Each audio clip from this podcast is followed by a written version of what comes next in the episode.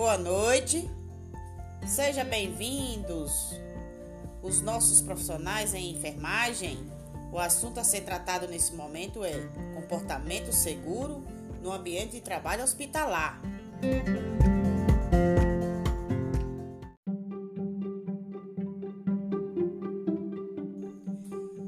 Ministério da Previdência e Assistência Social define acidente de trabalho como ocorrido pelo exercício do trabalho a serviço da empresa, o qual provoca lesão corporal ou perturbação funcional que causa morte, perda ou redução permanente ou temporária da capacidade do trabalho.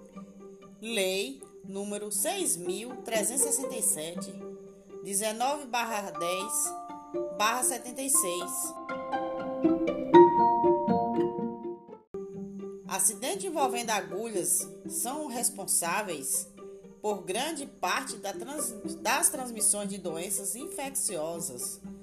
80 a 90% de tra entre trabalhadores de saúde e risco de transmissão de infecção de uma agulha contaminada é de 1 em 3 para a hepatite B, 1 em 30 para a hepatite C e 1 em 300 para HIV 2,9.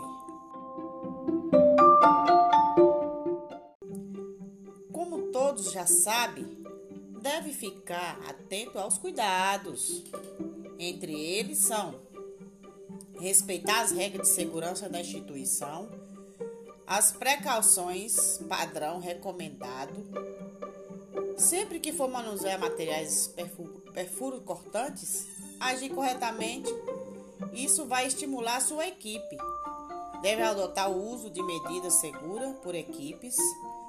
Qualquer acidente no trabalho deve recorrer ao acompanhamento em 72 horas.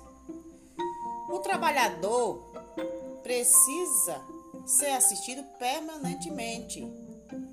Os trabalhadores na área de saúde estão expostos aos mesmos riscos químico, físico e ergonômicos a que se sujeitam os demais trabalhadores, acrescido daqueles representados por agentes biológicos, uma vez que se expõe constantemente ao contato com sangue e outros fluidos orgânicos contaminados por uma variedade. Precisamente, destacarei na fala de hoje, meus caros colegas, dos riscos biológicos. Para fins de aplicação dessas NR, Considera-se risco biológico a probabilidade da exposição ocupacional a agentes biológicos. Considera-se agente biológico os microorganismos geneticamente modificados ou não, as culturas de células, os parasitas, as toxinas e os prios.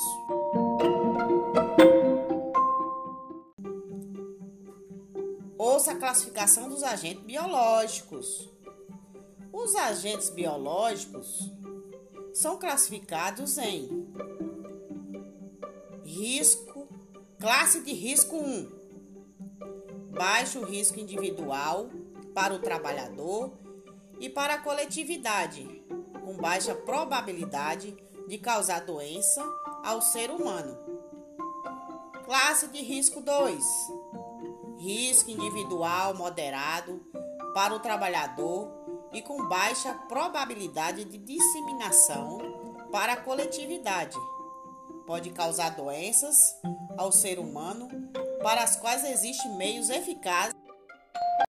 Classe de risco 3. Risco individual elevado para o trabalhador e com probabilidade de disseminação para a coletividade pode causar doenças e infecções graves ao ser humano, para as quais nem sempre existe meios eficazes de profilaxias ou tratamento. Classe de risco 4. Risco individual elevado para o trabalhador e com probabilidade elevada de disseminação para a coletividade. Apresenta grande poder de transmissibilidade de um indivíduo a outro, pode causar doenças graves ao ser humano, para as quais não existe meios eficazes de profilaxia ou tratamento. Programa de Controle Médico de Saúde Ocupacional, PS, PCMSO. PCMSO deve contemplar a. O reconhecimento e avaliação dos riscos biológicos. B. A localização das áreas de riscos. C.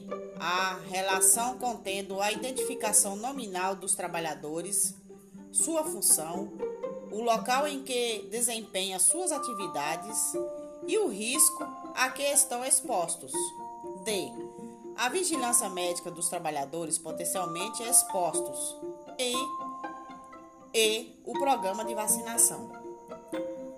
Sempre que houver transferência permanente ou ocasional de um trabalhador para o outro posto de trabalho, que implique em mudança de risco, esta deve ser comunicada de imediato ao médico coordenador ou responsável pelo PCMSO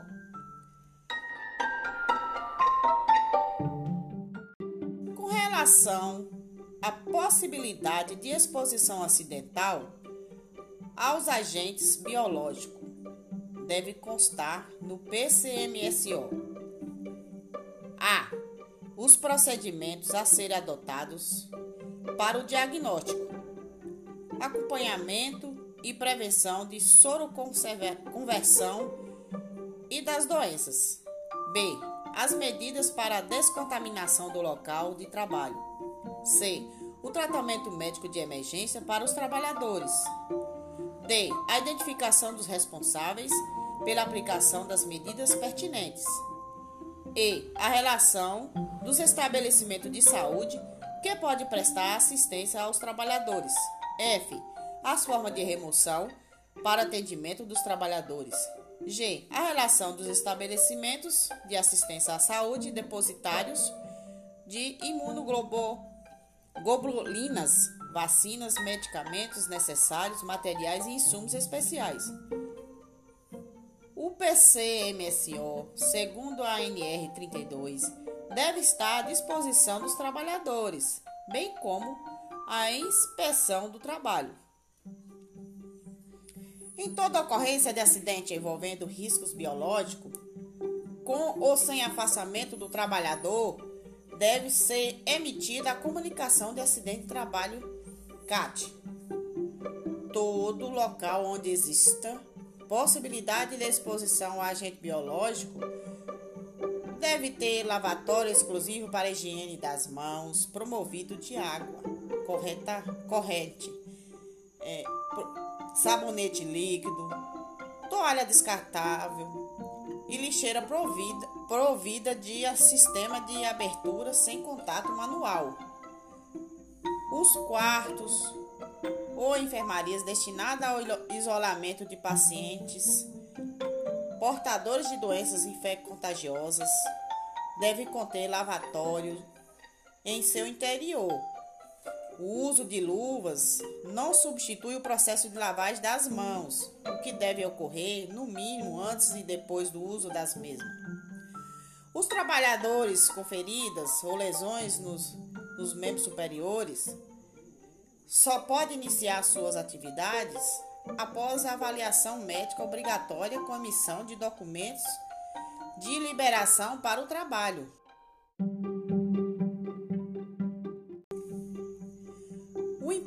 importante, o empregador deve vedar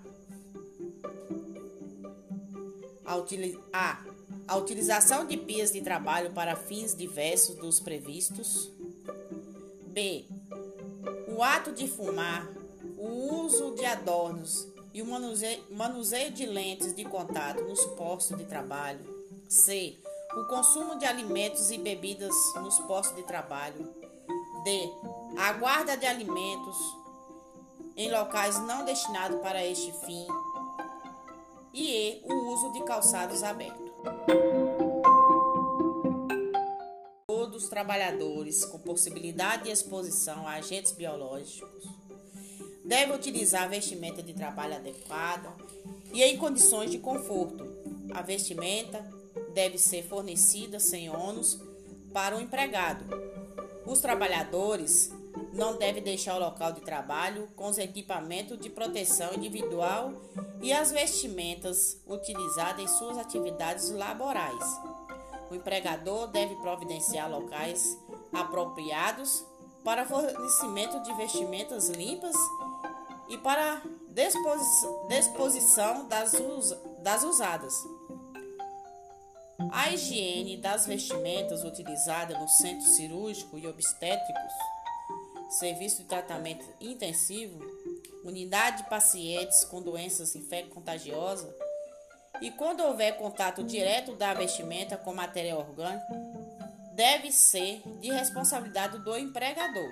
Os, equi os equipamentos de proteção individual EPI, descartáveis ou não, deverão estar à disposição em número suficiente nos postos de trabalho, de forma que seja, seja garantido o, imedi o imediato fornecimento ou reposição. Para maiores informações, visite o site www.enit.trabalho.gov.br.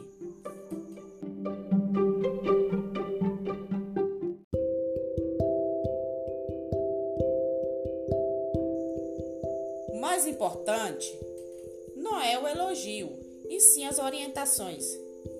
É importante perceber que o despertar depende de você. Roberto Sinasco